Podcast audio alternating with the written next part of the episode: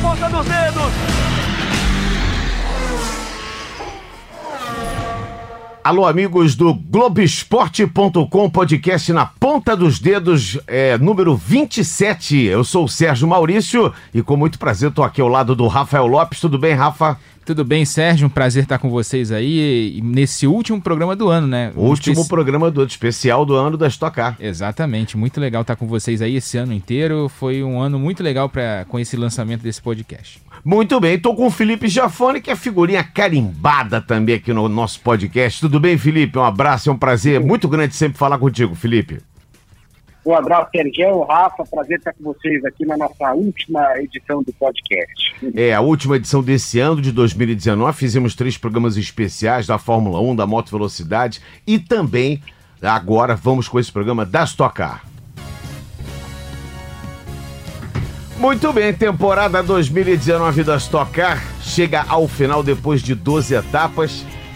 Uma temporada de 40 anos, uma data redonda, 40 anos o Felipe Giafone ele está envolvido diretamente com isso tudo desde a primeira edição da Stock Car. Porque o primeiro grande campeão foi o Afonso Giafone. Né? Exatamente. Né? O Afonso Giafone, o tio do, do Felipe, foi o campeão. E de lá para cá, a família Giafone sempre esteve envolvida com a Stock Car, sejam como pilotos, proprietários de equipe, campeões da Stock de muitas corridas e depois de fabricantes dos carros, depois de eh, alguns anos a Stock passou a ter os carros fabricados pela JF. Então, a Stock Car é uma coisa muito familiar para você, né, Felipe? Ah, com certeza. Desde a época do meu pai de, né, de piloto. E, e, no fundo a família, eu acho que isso não é na Stock Car, né? Você pegar tanto na Fórmula 1 como na Fórmula Indy, é, que eu tive há alguns anos, e, e, também na Stock, a família pra, muda muito pouco, né? A, a, essência continua a mesma, as pessoas, né? Você vê lá Meinha ganhando campeonato, é, e, né, Andréia, e, e, alguns pilotos, como o próprio Daniel, o pai dele envolvido. Então, no fundo, é, é muito bacana ver participar disso tudo aí, que, que eu tenho uma proximidade realmente é, muito grande da Stock Car. Muito bem, se você falou das famílias, a gente começou falando da família, né? Família Jafone, falando por causa dos 40 anos da Stock Car, e a família Serra, ela conquistou um feito inédito e que dificilmente poderá ser batido eh, na Stock Car, pelo menos nos próximos anos. Né? O Chico Serra, o pai tricampeão de forma consecutiva, e o filho Daniel Serra, tricampeão, no último domingo conquistou o, te o, seu terceiro título também de forma consecutiva. E a família Serra agora soma seis títulos na Stock Car. E é muito legal a gente ver isso, né, Rafa? Muito bacana. A gente, inclusive, tem o Daniel Serra hoje gravado aqui. Ele vai responder algumas perguntas do Rafa como nosso convidado especial desse último Na Ponta dos Dedos. Exatamente. E se a gente pensar que ganhar um título da Stock Car já é muito difícil, porque a gente tem 30 carros e o equilíbrio é absurdo, né? né cada, a gente às vezes tem 20, 25 carros no mesmo segundo em cada treino. É, você ganhar três campeonatos seguidos é quase impossível, né? E o Chico fez isso em 99, 2000 2001 e agora o Serrinha, né, o filho dele, o Daniel, repetiu o feito em 2000 e 19, 18 e 17, né? E, e, e, assim, é muito legal ver o Serra evoluindo tanto. Hoje, para mim, é o nosso melhor piloto de turismo né, no mundo. Tanto é que foi contratado pela Ferrari para ser piloto oficial de Gran Turismo. Ele vai falar, inclusive, sobre isso na entrevista. É muito legal ver o, o Serra, que eu vi começando e tal, crescendo tanto assim no automobilismo. E assim, até estava comentando esse final de semana. É, com o nosso chefe aqui, uhum. que o tempo que ele correu com o Kaká fez ele pegar o que o Kaká tinha de melhor no auge do Kaká, que era Sim. justamente essa regularidade. Uhum. Eu, é claro que ele não vai admitir isso, né? Porque ali tem uma rixazinha, eles foram companheiros de equipe, tiveram alguns entreveros ali, mas assim, hoje ele pegou o que tinha de melhor do Kaká e aliou uma velocidade que ele já tinha e hoje consegue ser, sem dúvida, o melhor piloto de turismo do Brasil, o Daniel Serra. Muito bem. Falando sobre isso, então, vamos ouvir a palavra do tricampeão. Qual é a primeira pergunta que a gente faz para ele, Rafa? Não, eu dei parabéns para ele pela temporada espetacular que ele fez, mais uma, né, a terceira seguida, e como é que ele viu essa temporada? Vamos ver o que ele comentou comigo aqui mais cedo. Oi, Rafa e amigos do podcast Na Ponta dos Dedos. É muito legal estar aqui falando com vocês. Acho que foi uma temporada uma temporada muito difícil, acho que talvez a temporada mais difícil das três. Óbvio, nenhuma foi fácil, mas essa a gente teve que jogar muito bem o jogo, saber pontuar nas duas. A gente não, não era o mais rápido, mas sem dúvida a gente foi o que trabalhou acho que melhor durante o ano, na equipe sensacional mais uma vez, é, fazendo um trabalho impecável. Então acho que foi uma, uma temporada muito legal, uma temporada de bastante aprendizado e fico muito feliz aí com mais um título. Você vê que a situação que o Daniel falou foi, é, eu acho que foi o grande mote do campeonato, né, Felipe? Um campeonato em que o Thiago Camilo, com os números, se alguém, imagina assim, se um cara chegasse lá da Europa, um cara que não entende nada de automobilismo, e aí ele pega assim os números, vou, vou, vou dar uma olhada no site da Stock Car, aí ele vê os números, aí isso sem saber que é o campeão. Aí ele vê lá, Thiago Camilo, seis pole positions, cinco, seis vitórias. É, Daniel Serra, zero pole position, uma vitória. Aí o cara falou assim: ah, é? Poxa, esse Thiago Camilo foi um. Ele deve, deve campeão, ter sido campeão, né? né? Só que o campeão foi o Daniel Serra, pela forma do campeonato. Em 12 etapas, nós tiramos, tivemos nove rodadas duplas e três provas especiais. A que abriu o ano foi a corrida de duplas, em que você tem que contar. É, foi foi, na realidade foi a 500, né? Desculpa, a corrida 500, a corrida 500 que foi uma corrida só, desculpa, a corrida vem, foi, é foi vai... ano passado, ano que vem vai voltar a corrida de duplos. Exatamente. Foi a corrida 500, uma corrida, uma prova única.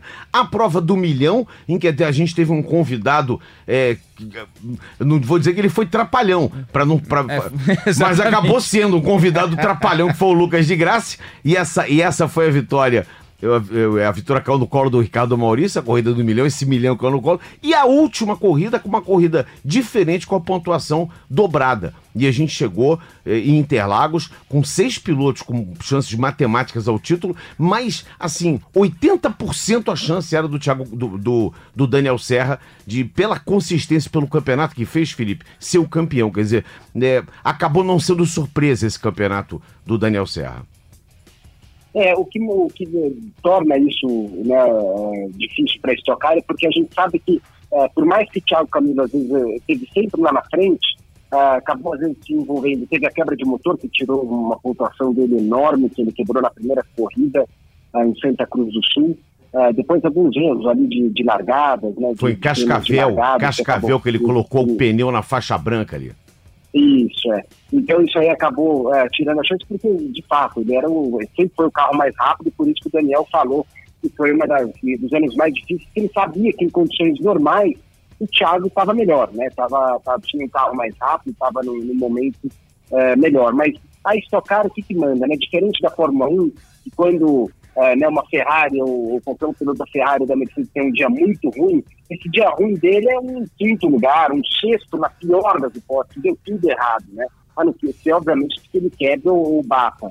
É, na Stock não, se você tem um dia ruim, não acertou, quantas vezes a gente viu o próprio Ricardo Maurício largando lá para trás, para trás de vigésimo, e sem acontecer muita coisa. Falou, ó, errou na classificação, não acertou, então a, a, a acaba que para você ficar sempre lá na frente, é muito difícil, né? Você precisa. E e o Serra assim, acabou enfrentando uma, uma briga direta uh, dessa forma, né? Ele levou muita sorte, para quem acompanha a corrida, vale lembrar que o pit stop dele, por, por acho que por menos de dois décimos de segundo, se o mecânico continua com a, com a, com a pistola ali na, na, na, na, na porca da roda, é, ele ia ter uma penalização, ele quase engatou, saiu engatado assim, com a máquina, ia, ia acabar o campeonato dele ali. Até conversei com o Chico Serra logo depois, na, na teste premiação, ele falou como esse esporte, né, que vai do céu para o inferno, é questão de décimos, né? Porque se desse errado aquela parada lá, é, a gente estaria aqui falando do Thiago Camilo e não do Daniel Serra. É, o incrível, o Marcinho, que foi o mecânico ali da pistola,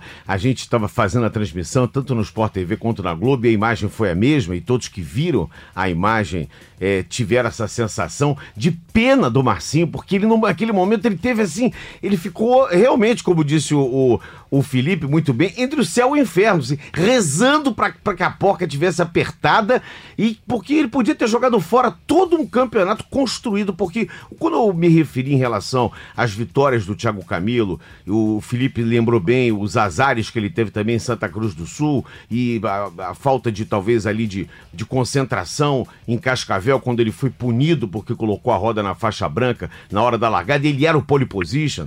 Quer dizer, o campeonato ele é construído de detalhes mínimos. Esse detalhezinho lá da pistola podia ter acabado com o campeonato, mas a Stock mostrou para nós esse ano, mais do que nunca, Rafa, Felipe e amigos que estão ligados aqui no podcast, mostrou mais do que nunca que você tem que ter uma regularidade impressionante. Quer dizer, você, você tem, pode tomar, por exemplo, as vitórias do Thiago, foram todas em corrida 1.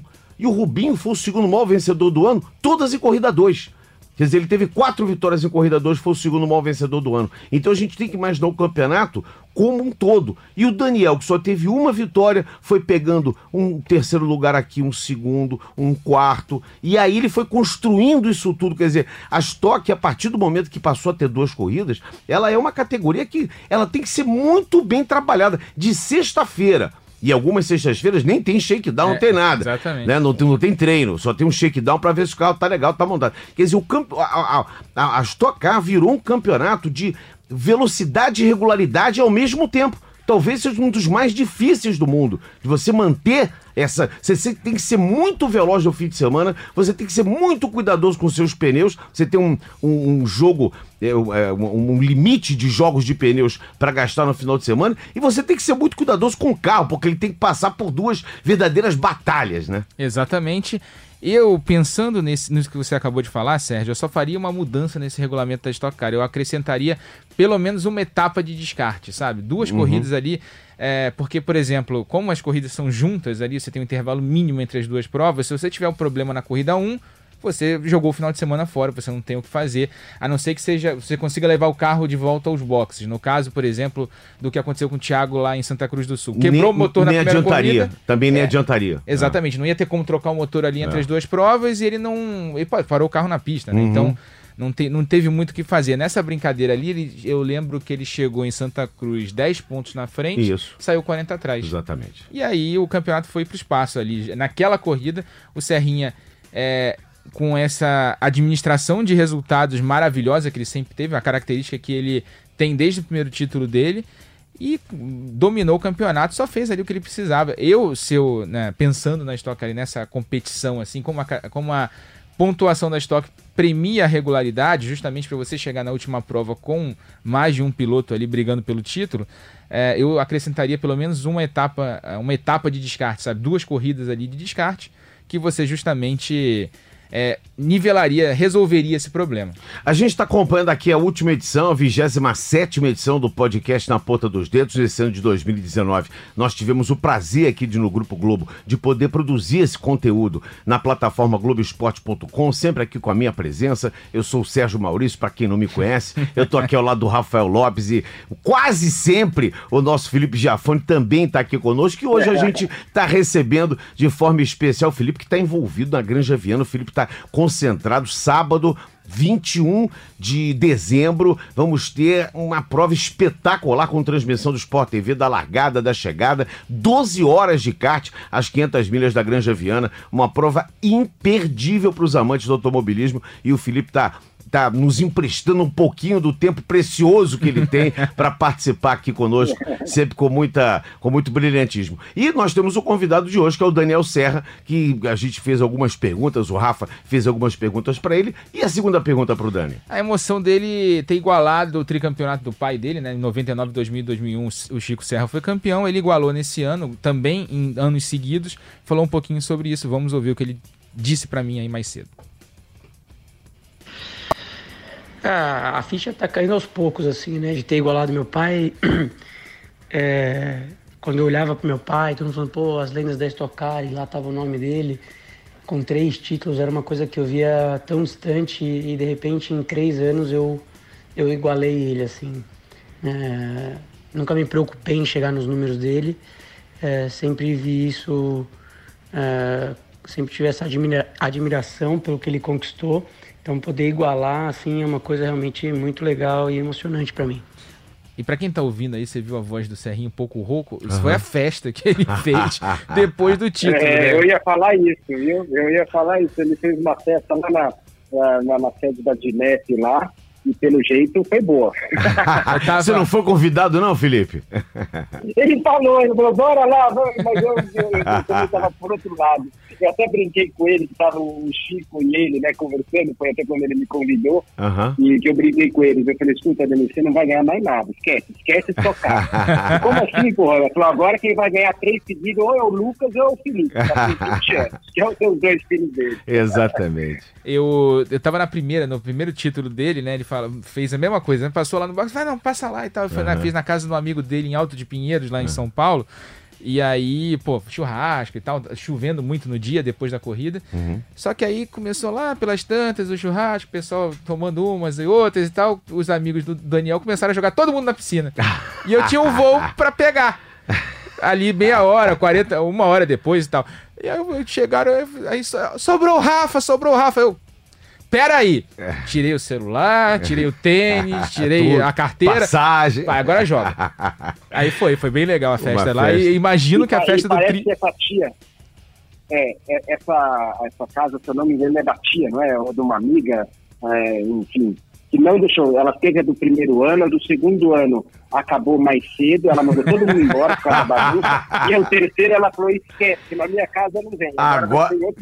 Pô, tia, libera aí, tia. Pô, tia. Bastidores da festa. É, tia, libera. Olha, muito legal a gente estar tá falando sobre isso. Eu, eu tô, eu tô, sabe, sabe, sabe que eu tô viajando? Nós tivemos a, a festa de premiação da Stock, logo depois da corrida da Stock Light. Teve a Stock, depois a Stock Light, aí a festa de premiação. Foi lá mesmo em Interlagos. Aliás, uma ideia muito boa que o Col teve. Eu quero dar os parabéns ao Col pela por ter reassumido é, a direção da Vicara, a direção executiva da Vicara, e foi um ano maravilhoso, um ano que nós tivemos um tratamento diferenciado por parte do Col. O Col é uma pessoa que, além de ter sido piloto, é do ramo, sabe como ninguém lidar com os pilotos e com a CBA, porque ele faz ali um interface, e é uma pessoa de uma, de uma fidalguia muito grande.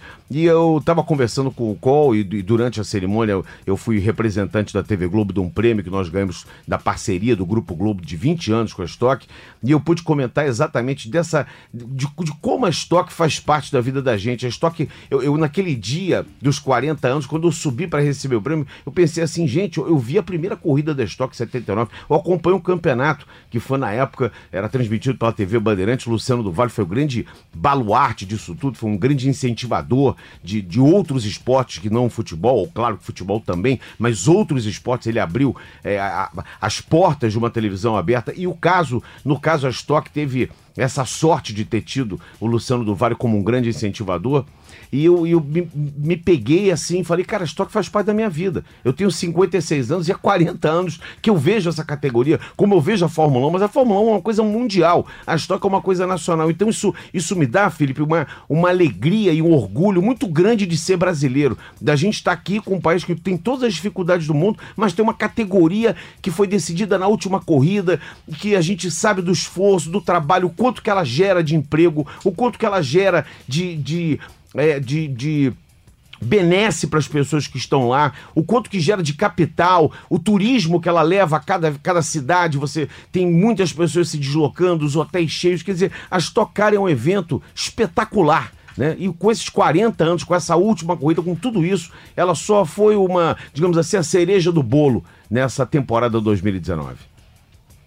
É, e lembrando que passou muito perto né, de, de parar Teve um ano que eu lembro que juntou meu, meu tio, uh, meu pai, junto com outros amigos lá da época. É, foi nos uh, anos 90. Poder, é, para poder reacender, reaver a categoria uh, que estava desandando, a GM tinha saído, aí criaram aqueles carros com carenagens horríveis, que era bonito de um lado, mas horrível do outro. É verdade. e parecia uma, uma ambulância. Meu pai ainda amarelo e vermelho. E daí, enfim, daí depois a GM voltou Uh, e eu acho que o grande não, você falou, é, não de, eles é, sempre com a entrada do Carlos Col agora de é, deixar, a categoria não pode parar, né? ainda mais hoje, no mundo de hoje, que está tudo no celular, tudo uh, indo muito rápido, uh, e você vê a estocar no momento que, assim, depois de tantos anos, ela continua muito forte, e agora para o ano que vem, né, entrando a Toyota, entrando pilotos argentinos, dando até uma dica, um, um que, que, talvez ela mire para começar a ir mais para a Sul-América e com essa aproximação da, da Toyota, é, principalmente do lado da Argentina. que seria fantástico, porque a Argentina tem pilotos excepcionais na parte de turismo, então acho que esse caminho que eles estão tentando traçar aí, que qual está tá indo, é o caminho certo é, para de repente começar a ter um. Uh, seria ótimo que a gente até tivesse aí uma, uma ou duas equipes da Argentina, porque eu acho que seria uma junção espetacular aí. É, Como a gente teve eh, a Fórmula 3 lá atrás na época, uhum. que era sul-americano, meu, meu primo correu lá, há muitos anos, e era profissional da Fórmula 3. Uhum. E ela deixou de existir praticamente quando virou um campeonato nacional que a Argentina saiu. É verdade. Ah, já, já, nós já temos áreas internacionais, de vez em quando aparece um piloto argentino, já tem um confirmado para a próxima temporada. Matias Rossi vai correr, vai ser companheiro do Rubinho na full time. Exatamente. Então vai, já é uma, uma, uma, mais uma janela que se abre. Que bom que se a gente tivesse chilenos, uruguaios, venezuelanos, colombianos, que bom se algum dia a gente tiver isso e a Stock se torne, na verdade, não só no papel, porque ela já é uma categoria sul-americana, né? O campeão da Stock é campeão sul-americano de Stock Car, mas que tenham realmente outros. É, é, é, é, outros representantes do nosso continente sul-americano na categoria. Mas o nosso convidado hoje é o Daniel, Daniel Serra e o Daniel é tricampeão da Stock. E o que mais você perguntou para ele, Rafa? Daniel agora vai falar um pouquinho sobre a regularidade dele nessa temporada. Vamos ouvir. Eu acho que hoje o formato da Stock Car é, é, assim, né? Você tem que estar tá sempre pontuando e não é só pontuando, você tem que estar tá pontuando bem, né? A gente por mais de duas vezes, acho que três vezes, se eu não me engano, na temporada a gente fez pódio duplo, que não é fácil, ponto, é ir pro pódio na primeira e na segunda corrida. Então a gente teve que saber jogar muito bem o jogo, né? E, e acho que a gente fez isso, isso muito bem. E mais uma vez mostrando o trabalho da equipe, meu carro sempre muito confiável, além de confiável rápido. Então, é, acho que foi uma temporada muito boa nesse aspecto, em, em trabalho em equipe, em estar tá lá, chegar e pontuar.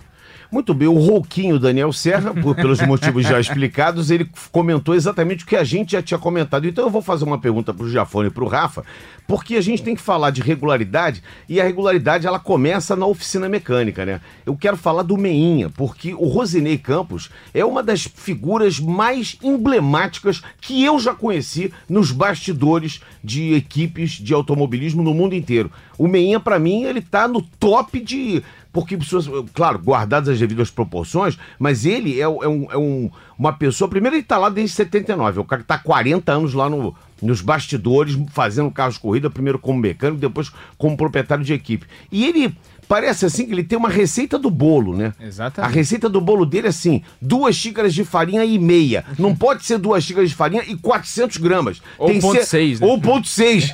né? Ele tem a receita perfeita, né, Rafa? Exatamente. O Meinha é uma lenda da Stock Car. A gente falou muito sobre isso nessa temporada na, na, nas transmissões do Sport TV, inclusive com um quadro chamado Lendas da Stock Car. É, antes de falar do Meinha, você falou sobre a Stock Car fazer parte da sua vida. Eu lembro eu, moleque, indo no, na, na arquibancada arquibancada de Jacarepaguá ver corrida de estoque e de Fórmula 3 sul-americana, né? uhum. né? Curtir os domingos de Era ótimo, porque o domingo tinha, tinha várias corridas Exatamente. De, de, Fórmula e de turismo, né? Sobre o Meinha, é muito legal ver o Meinha que começou lá com um mecânico em 79, trabalhando com o Raul Boesel e agora né, dono da, da maior equipe da Stock Car, junto ali com o André de Mateis e também com a equipe é, do William Lube, né? Equipe três... mais vencedora, né? 12 títulos, né? Foi Exatamente. o décimo segundo título dele, né? Ele, ele juntou ali o Daniel Serra, que é um piloto que desenvolveu uma leitura de corrida absurda e uma regularidade absurda com o melhor preparador hoje, o cara que mais conhece a Stock Car entre as equipes é, é justamente o Meinha. Juntou esses dois, é, esses dois, essas duas figuras, né? Essas duas pessoas, deu muito certo, né? O Serra, desde 2017, domina a categoria. Não é o maior vencedor nesses três anos, né? Em termos de número de vitórias, uhum. mas é o cara que mais fez ponto aí. Se somos três anos, é inacreditável o que o Daniel Serra faz numa categoria tão equilibrada quanto a Stock Car, com os carros todos iguais, a gente sempre frisa isso. É, e eles conseguem tirar sempre alguma coisa ali, um a mais e uma regularidade. O carro não quebra. Uhum. Isso é outra, outro ponto fora da curva. O carro do Meinha não quebra. Não quebra. E é sensacional. O que o Meinha faz desde 79 na Stock Car não é o maior vencedor da categoria à toa. Ô Felipe, eu, você sabe que eu tava vendo a coletiva, eu vi a coletiva logo depois da, da corrida, tava o Thiago Meinha e o Daniel Serra, e o Daniel tava do lado do Meinha. Você sabe que eles estão ficando até parecidos? Você acredita nisso? Eu olhei e falei, gente, parece mais filho do Meinha do que do Daniel, do Chico. Que, como é que pode Eita isso, filho? essa, essa simbiose, essa homogeneidade, essa, essa cumplicidade, essa parceria, tá fazendo um ficar parecido com o outro. É, e sabe que tem história do Meinha engra, engraçado com meu pai. Meu pai, o Meinha fazia os motores, é, os melhores motores da Stock Car na época dos anos 90 aí, é, grandes motores era por ele. Eu lembro do meu pai uma vez que quebrou o motor é, e, meu, e, era do Meinha. O Meinha como quebrou? Como quebrou? Mas o que aconteceu? E meu pai tinha errado uma marcha e não falou nada, mas depois saindo do autódromo, ele ligou acho que foi de casa, aquela época nem celular tinha, e contou para ele ficar mais tranquilo. Ó, eu não falei na hora, mas eu errei uma marcha. Acho que é por isso que quebrou o motor. É. Então, quer dizer, a relação do Meinha e é um cara, isso que é legal, né? Uhum. Ele vem de uma época que era do motor, a especialidade dele era motor, não era chassi. Sim. Então, ele dá essa volta por cima, né? De, de se adaptar a uma nova estocar, onde os motores é controlado por uma empresa única e as equipes não têm acesso e ele dá essa volta por si, ser tão competitivo numa, né, num lugar de, de carros tão iguais. Vamos lembrar que esse ano ele terminou o campeonato com 707 pontos contra 547 da segunda equipe, que foi a, a Crown, né? A, foi, quase, foi quase Mercedes contra a Ferrari, né? Exatamente, e num campeonato tão competitivo, né? Quer dizer, é, você vê que é, e isso até uma vez o Maurício da, da Full Time né, me, me falou, ele falou, todo mundo fala, ah, o carro, o carro, o carro, mas é, o carro é tão importante quanto o piloto na Stock Car, porque o piloto precisa saber guiar para onde leva o acerto de carro, porque o engenheiro não enxerga isso, ele precisa Sim. montar um bom carro, mas precisa ter um piloto que te passe justamente o feeling né, que está tendo, então essa combinação está perfeita aí do Daniel Comeni. Que coisa legal. Mais uma pergunta para o Daniel, o roquinho da nossa, da nossa edição aqui. Perguntei para ele sobre o futuro, né? A, a, categoria no ano que vem, que vai ter mudanças. A gente já falou aqui no, em programas anteriores que ano que vem a categoria vai usar os monoblocos dos carros de rua montados no chassi tubular que já existe hoje na categoria. Então ele falou um pouquinho sobre o ano que vem. Cara, ainda não pensei muito no ano que vem, né? Para ser bem sincero, não fui muito a fundo para ver qual, qual, vai ser as mudanças do carro. Eu sei, obviamente, um pouco, mas não, não comecei a estudar isso. É, a gente estava 100% focado em conseguir esse campeonato. Então, acho que agora é hora de comemorar um pouquinho, descansar e aí começar a trabalhar para o ano que vem. É isso, então é hora de comemorar e descansar ver, verdadeiramente. Essa, esse é o momento. A gente já fica ansioso, né? A gente já fica ansioso para saber, ó. Dia 29 de março vai ser a primeira prova em Goiânia, a corrida de duplas, que vai ser de novo é é, é, é, é, promovida pelo Carlos Coll em Goiânia, por, portanto, 29 de março, abertura da Stock Car 2020. E a gente lembra sempre que no ano que vem tem a, a Chevrolet continua, né, com Cruze, agora com a carenagem baseada no carro de rua mesmo, né, uhum. né, para tentar aproximar, alavancar as vendas também. O que eu acho ótimo. Eu isso. também acho sensacional. E, sobretudo, tem uma notícia aí, já um rumor rolando, né? O Rubinho ontem foi confirmado mais um ano na Full Time, a Full Time confirmada como Toyota. Ah. E a dupla do Rubinho deve ser ninguém menos que Fernando Alonso. Que isso, hein? A dupla da corrida de duplas? Ô, louco.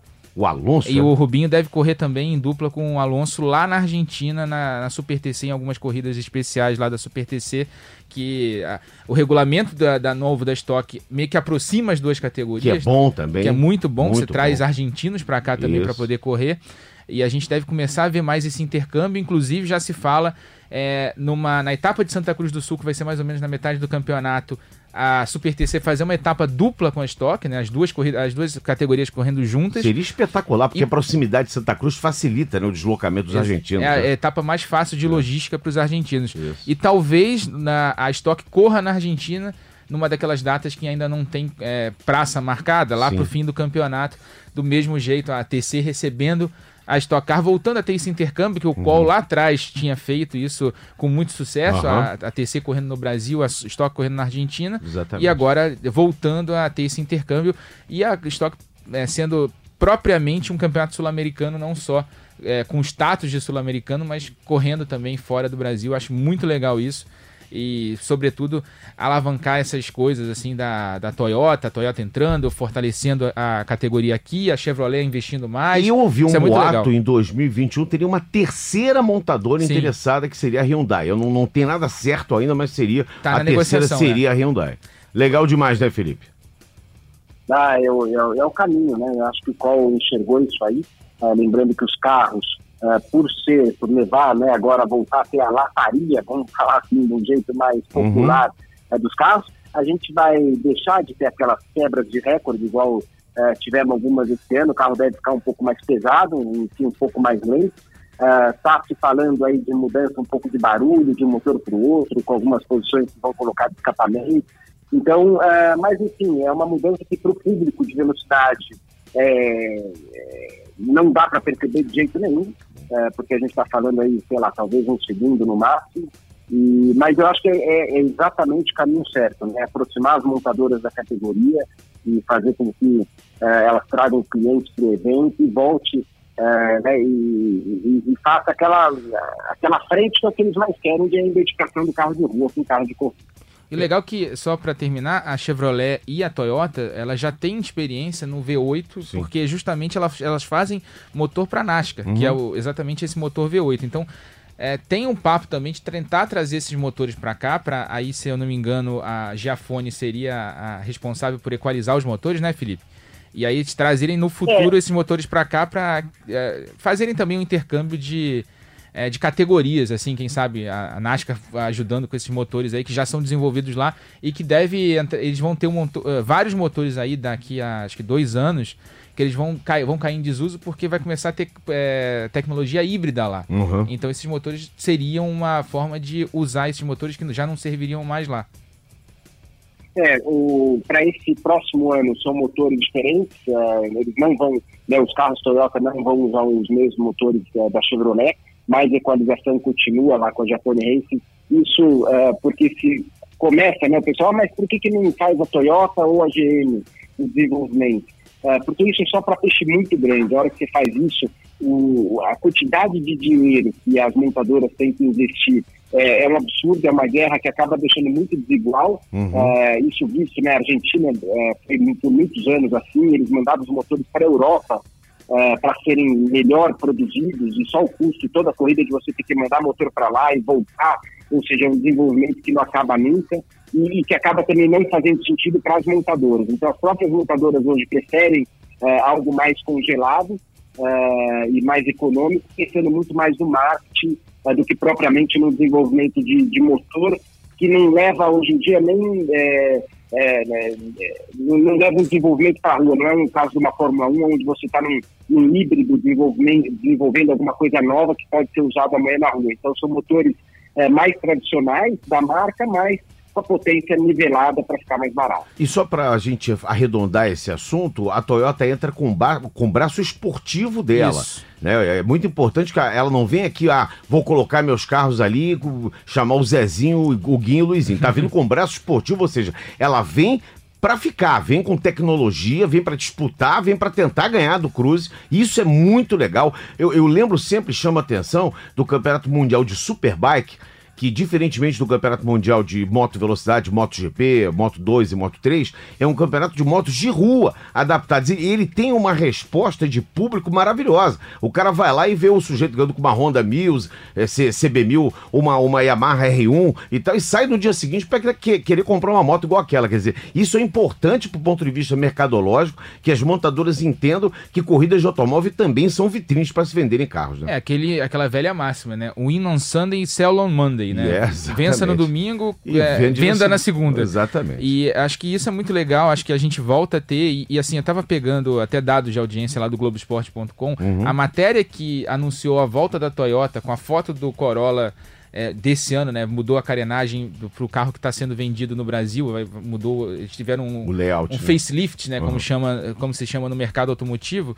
É, ainda, ainda com o Corolla do ano do antigo, né? Que é, foi desenvolvido ali, a carenagem e tal. O, o, carro de corrida com Corolla foi a matéria mais acessada do dia. Mas tá lindo demais. Né? Porque né? o cara que tem o Corolla em casa, uhum. olha, pô, meu carro tá na pista, deixa eu ver Sim, como é que ficou. Olha que legal. Muito Será legal. que dá para eu ir na concessionária botar uma asa parecida? Uhum. Ou não dá? É. Entendeu? Então você tem ali. É, eu gosto muito de carro, além de uhum. gostar de corrida. Então acho que essa ligação é sempre legal. Se eu tivesse meu carrinho lá que eu tenho é, correndo na pista, eu também ficaria empolgado com Sim, isso. Então claro. acho que É um movimento legal, o qual acertou mais uma vez, o qual entende muito Uhum. como ninguém de, desse tipo de corrida de, e também do lado de marketing. Acho que ele acertou nessa medida e acho que a gente vai ver corridas mais divertidas ano que vem. A gente vai ver o em pit stop, aquele martelinho lá para desamassar a Ah, lataria. Isso. Não vai ter Velho bom martelo de borracha. não vai ter aqueles pedaços de fibra voando. vai, ser, eh, vai ser mais legal, assim. Acho que, acho que as corridas vão ficar mais legais e os toques vão ficar mais. eh, eh, você vai poder mais, da- dar mais toques ali, porque o carro vai amassar, não vai quebrar. Aham. E você vai continuar na corrida e vambora. Última pergunta pro Daniel Serra para completar aqui a participação do nosso tricampeão no Na Ponta dos Dedos nessa última edição de 2019. Rafa. É, o Daniel falando sobre a novidade, né, que foi anunciada ontem. Ele é agora é piloto oficial da Ferrari em Opa! corridas de GT. O que, vamos ver o que ele disse. Ah, fico muito feliz é, de poder anunciar que eu virei um piloto de fábrica da Ferrari. Acho que poder correr, continuar correndo aqui no Brasil e estar oficialmente com a Ferrari lá fora são duas coisas que me deixam muito orgulhoso. Correr aqui pela Eurofarma e representar a Ferrari lá fora. Então, vai ser um ano muito legal, um ano bem corrido, como já tem sido os últimos, né? Correndo aqui, correndo lá fora. Mas poder estar fazendo as principais corridas no mundo é uma coisa muito boa tanto tecnicamente como eu vou evoluindo tudo. Eh, então estou muito feliz, muito feliz mesmo e ansioso aí pelo ano de 2020. Ele vive um- agora um momento, ele tá surfando aquela onda de Nazaré. Eu, eu sei que eu tenho, eu sei que eu tenho aqui conosco aqui o Felipe Jafone que adora o surf. Ele, eu não sei se ele surfa bem. Esquiar ele diz que esquia bem. Guiar eu sei que guia muito. Mas o que o Daniel tá fazendo, Felipe, é surfando uma onda maravilhosa. Ele é bicampeão, ele é o único brasileiro bicampeão mundial pela Aston Martin, pela Ferrari das 24 horas de Le Mans. Então, isso aí, só isso já já, né, é, mostra o talento e agora reconhecido pela Ferrari, sendo chamado para ser um piloto oficial de fábrica, o que deve dar um orgulho muito grande, né, Felipe? Com certeza. Qu- Quanto ao surf, eu tentei uma vez aí no Rio de Janeiro nas vidas da Fórmula 1. Eu mas sei. comi cada caldo. Por isso que eu brinquei com você. É, saí com caranguejo no cabelo. mas, é, mas falando do, do, do Serra, acho que ele teve, eu estava até falando com o Felipe Fraga umas duas corridas atrás, ele também está tentando essa carreira, ele foi lá fazer algumas corridas, você quando começa para fora, você entra como piloto de bronze, aí vira prata, aí vira ouro, e, e o Fraga é um ótimo piloto, a gente com, com, né, conhece ele muito bem no Brasil, mas você precisa provar isso lá fora. Sim. Ele falou, meu, é impressionante o que o Serra é bem cotado lá fora, o que o pessoal fala dele. E você vê, na Stock Car são pilotos que fazem frente. Só que o Daniel, ele conquistou isso lá fora, isso não é da noite pro dia, né? Não é numa, não é numa guiada, não é, é, você mostrando que é um piloto rápido, é, você para ocupar um papel que o Daniel está ocupando esse ano, é muito mais do que guiar bem, né? Você precisa ter uma relação muito forte com a equipe, um conhecimento de carro, é, você se empenhar no que você faz para poder ajudar a equipe a evoluir. É, e lembrando que ele ainda ganhou de brinde uma andada de Fórmula 1, uma Ferrari de Fórmula 1 lá. Exatamente. E Exatamente. até o, o Chico me deu, me mostrou todo orgulhoso lá eh, no celular aí vendendo Fórmula 1. E, então, quer dizer, o Daniel ele está chegando no momento da carreira que é o momento máximo para qualquer piloto que, que possa querer correr de turismo no mundo. né? E o legal do Daniel é que ele foi pra fora quando ele ainda corria pela Red Bull na Stock Car, na equipe, na equipe Red Bull ali do que era com o Matheus. Matheus. E ele começou a ir lá pra fora pra fazer teste de pneu pra Dunlop. Aham. Daí se destacou tanto nesses testes aí com feedback, informação e tal, desenvolvimento dos pneus, que aí começou a ser chamado para fazer corrida nos Estados Unidos, aí foi para Europa e agora foi né, é, é, muito bem premiado com esse cargo de piloto oficial da Ferrari. Lembrando que o regulamento do Mundial de Endurance, onde ele também vai correr no ano que vem, é, vai mudar agora em 2021. Vão ter os hipercarros e a Ferrari cogita colocar né, a categoria principal também. Ele, a- a- só para a gente explicar para quem está ouvindo, né, o WEC, né, o Mundial de Endurance, você tem a categoria de protótipo, a LMGT1, a LMGT2, São os protótipos com menos É. potência. a, a- desculpa, a LM, é,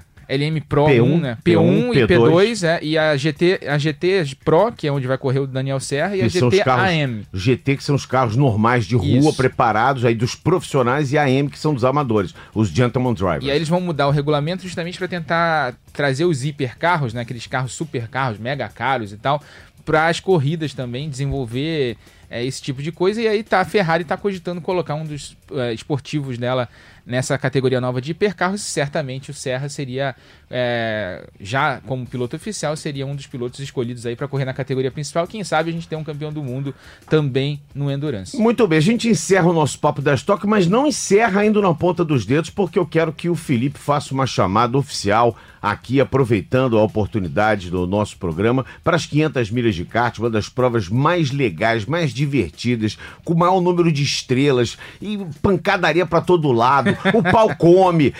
depois vai ter gente pra caramba na pista. O narrador que vai narrar vai ficar louco, porque ele não vai conseguir acompanhar aquilo tudo de uma vez só. O comentarista também. O comentarista também vai ficar maluco. Eu, eu tô fora dessa, que eu tô fazendo uso de vôlei do, da Superliga, mas eu vou ficar vendo e vou ficar rindo demais. Vou me divertir bastante. Eu queria que você falasse um pouco para nós das 500 milhas, essa prova que já é uma tradição no automobilismo, é um encerramento nosso, né? Se, se, se em vários esportes no tênis, como tem a Copa das Nações, né? o Campeonato Mundial tem aquela, aquela, aquela finalização do tênis, nós temos aqui no Brasil essa prova da, da Granja Viana, que é o, o nosso grande gran finale do automobilismo, sempre em todas as temporadas, Felipe. Ah, legal, vai ser um, um evento é, acho bem, bem bacana. É, tudo que é, tudo que ela tem de um evento legal e bacana é a minha maior dor de cabeça do ano. Imagina a gente estar tá finalizando. Vocês me ligaram, eu estava lá no dinamômetro, acompanhando lá com o funcionário nosso, que são mais de 100, quase 130 motores, que a gente dá dois motores para cada equipe. Uh, você tem lá uh, já né, o Massa com quatro carros, o Rubinho com três cartas, eu vou participar num kart da equipe do Rubinho com os filhos, né, com os filhos dele e meus filhos, que são eles são primos, na verdade meu filho mais mais é, mais velho é, vai andar comigo e ele com o Fake com o Dudu. É, então é uma equipe só meio de família, lembrando que né, é, é o cartista baterista, dele, esse, esse, exatamente. É, cartista, não, é também é baterista. Então, mas os, os, a molecada são primos, né, e se dão muito bem. Vai ser a primeira vez na pista e é, piloto bem, tem equipe francesa que chegou ontem já, tem uma equipe inteira argentina, é, tem é, aqui, equipe americana, é impressionante como acabou levando, virou uma brincadeira e o pessoal vem de fora. São 64 carros, a gente passou um pouco do limite ainda, a ideia era uns 60, e a gente vai estar fazendo um evento um pouco diferente, vai ter aquele bar nas alturas, quem gosta de tomar uma, é, são 12 horas de evento, né? Começa às 10 com o DJ Raul, uh, Raul Boésio tocando no começo. Meu ele Deus, vai hein? tocar o hino. E depois Legal. tem esse, esse bar suspenso a 40 metros, uh, que é uma novidade. Tem a tirolesa, quem quiser atravessar a pista no meio da corrida, numa tirolesa também vai, vai poder, qualquer pessoa que estiver presente pode fazer isso. esse é, evento, esse, olha só, também, esse é. evento vai acabar entrando no X Games, hein? Isso aí, do jeito que tá, vai acabar no X Games, né? É. Pô, 12 horas, 12 horas de corrida. É. Pois não, Felipe, é, desculpa. mas é por aí, é, que a gente criou uma área de criança também, ah, muita gente às vezes vem, como é a prova hoje, só durante o dia, ah, se quiser vir com, com a família, deixa a criançada num, uh, num lugar supervisionado ali por, uh, pelos monitores. Então a gente está tentando fazer com que a corrida vire uh, realmente uma festa de fim de ano aí que todo mundo possa trazer né, família, trazer, né, curtir é, de uma forma diferente. Nada como ter corrido, nada como ter corrido na Fórmula Indy, ter morado nos Estados Unidos. Exatamente. Esse garoto sabe fazer evento, esse tal de Felipe Jafone, né? é, ele sabe fazer evento. É porque o evento, ó, eu, eu tô ouvindo aqui a descrição e tô me lembrando de eventos americanos que são assim. Você faz evento pra família, você na NBA é assim, no futebol americano é assim, na NASCAR é assim, na Índia é assim e aqui no Brasil agora também é assim. Aí a gente tem o Felipe, né, que é piloto piloto de truck, um dos me o melhor piloto de truck do Brasil. A gente tem ele comentarista, que é um grande comentarista, e agora é organizador de evento, rapaz. Pois é. Daqui Aonde pouco, vai isso, hein? Pô, que aí, marra, hein? E, e, pizzaiolo. E pizzaiolo, é. Tem sempre pizzaiolo, o, a, a, pizza é. maravilhosa de Felipe Jafone. Felipe, então vai ser dia 21, sábado, começa às 10 da manhã, mas pode chegar um pouquinho mais cedo, né, pra, pra ir se ambientando lá. E aí tem uma maratona de 12 horas de kart, né? É isso aí. Quem quiser, quem gostar da Muvuca e quiser ver tudo de perto, vale a pena chegar umas 9 horas, 8 e meia, 9 horas. Quem não gosta, faz ao contrário. Depois uma dica, né? É, chega depois, se você aparecer lá no final da tarde, curtir a noite, tomar um negocinho à noite, para quem curte, é, o evento está muito mais tranquilo. Então, é, quem não gosta muito da Muvuca, é, vem da metade para o final, acompanha o final do evento E quem não gosta de muvuca nenhuma, acompanha a gente pelo Sport TV Exatamente. e pelo Globoesporte.com. Vamos ter, vamos ter a largada e a chegada aqui no Sport TV, né, Rafa? 10 da manhã, Sport TV 3 a largada, 10 da noite, Sport TV 3 também a chegada. E se você quiser ver a corrida do dia inteiro no Globoesporte.com, você vai ter o sinal direto lá da Granja Viana sempre com narração e tal. Você vai ter muita coisa aí ao longo do dia. Pode acompanhar as 12 horas de kart aqui no, nos canais do Grupo Globo. Olha, nosso programa está com 44 minutos e meio, então nós estamos a 30 segundos do encerramento pelo tempo normal, diriam os antigos, se fosse um jogo de futebol. Su subiu a placa. Subiu a placa, subiu a placa. Felipe, grande abraço para você. Aproveito, aproveito para te desejar um ótimo Natal e um ano novo maravilhoso para você e para sua família. Mais uma vez, te parabenizar pela sua sua contratação aqui pelo Grupo Globo, você se integrou, você se, se é, é, é, se colocou de uma forma muito humilde aqui, trazendo todo o teu conhecimento, a tua bagagem. Ainda continue em atividade como piloto. Eu te desejo sucesso também para a próxima temporada. E vamos com muitos pães na chapa aqui, se Deus quiser, na próxima temporada na Fórmula 1, aqui trazendo sempre no Grupo Globo é, as emoções e todos os detalhes da Fórmula 1. Um grande abraço para você, um Natal excelente, um ano novo maravilhoso e que estejamos juntos no ano de 2020, Felipe. Muito obrigado, Sérgio. Foi um prazer enorme aí estar com, com essa família nova aí que me apoiou desde o primeiro dia. E eu tentei importar vocês aqui tá, de, do Rio para São Paulo, só que o passo de vocês está muito alto. eu me deixar. É.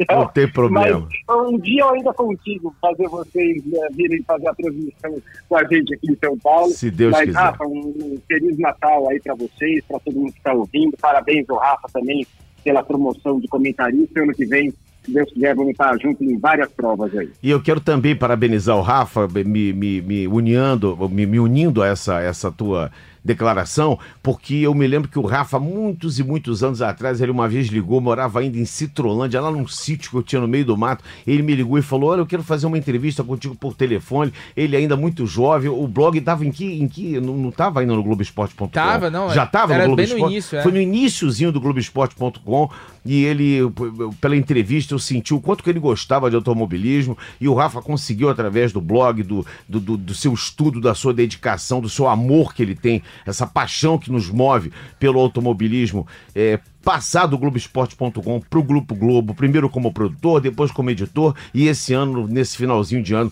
ele foi é, elevado ao cargo de comentarista, e eu quero também parabenizá-lo, Rafa, dizer, você sabe o quanto que eu gosto de você, o quanto que eu tenho apreço por você, pela sua família, pela dona Nancy, que é a rainha dos pavês, a dona Nancy, a Ju, a sua esposa, a Amanda, a sua filha, e um ótimo Natal para você também, e para toda a tua família, um feliz ano novo. Obrigado, Sérgio Amanda, que já tá falando, tá ligado em casa, né? Fica, ah, tá ligado, é o tio Sérgio. Aí, vendo corrida na televisão já. E eu queria agradecer a todo mundo, todo mundo que entrou no blog lá desde 2007, que foi quando começou, que é, se eu tô aqui hoje nesse cargo, é todo mundo tem um pouquinho de participação nisso, né? Eu queria agradecer muito por esse ano, foi muito legal, ano que vem vai ser melhor ainda. Se Deus quiser. E obrigado pela força de todo mundo, quem me deu força, quem ajudou, foi um ano muito legal e é, virar comentarista era, era um sonho e aí a gente conseguiu concretizar nessa temporada. É Obrigado a todo mundo. Feliz Natal pro Sérgio, Feliz Natal pro Felipe, Feliz Natal para quem tá ouvindo o podcast. Feliz ano novo também, que 2020 seja um ano de muito sucesso para todo mundo. 27 edições em 52 semanas do ano, tivemos 27 edições, essa foi a 27 edição. Esperamos o mais rapidamente possível começar a temporada de automobilismo de 2020. Aí a gente vai recolocar, reeditar aqui as edições desse podcast. Eu quero desejar a todos os, os nossos ouvintes também um excelente Natal, um ótimo ano novo e a mim eh, um prazer especial fazer aqui, porque eu sou um cara que comecei em rádio com 16 anos de idade, então fazer isso aqui nada mais é do que fazer o rádio moderno, né? O rádio que você pode ouvir a hora que você quer, você pode selecionar se você quer ouvir hoje ou amanhã, você pode carregar ele no seu celular e levar para onde quiser o podcast, que é o novo rádio, a nova forma de se fazer rádio. Eu estou muito feliz com isso. Um grande abraço a todos, um abraço ao Felipe, ao Rafa e a todos ligados aqui na edição do Na Ponta dos Dedos. Eu não esqueci, eu vou trazer Galvão Bueno aqui para ser, afinal de contas, o podcast ele tem o um nome dedicado a essa frase que é o Na Ponta dos Dedos, que é uma frase imortalizada pelo Galvão Bueno. Eu com certeza o trarei aqui porque eu já convidei, ele já aceitou esse probleminha que ele teve agora, tá lá, vai fazer o jogo do Flamengo depois do descanso ele vai estar aqui conosco. Então, um grande abraço a todos, um excelente final de semana. Aliás, um excelente final de ano e um excelente Natal. Velocidade no Grupo Globo, emoção na pista. Na ponta dos dedos.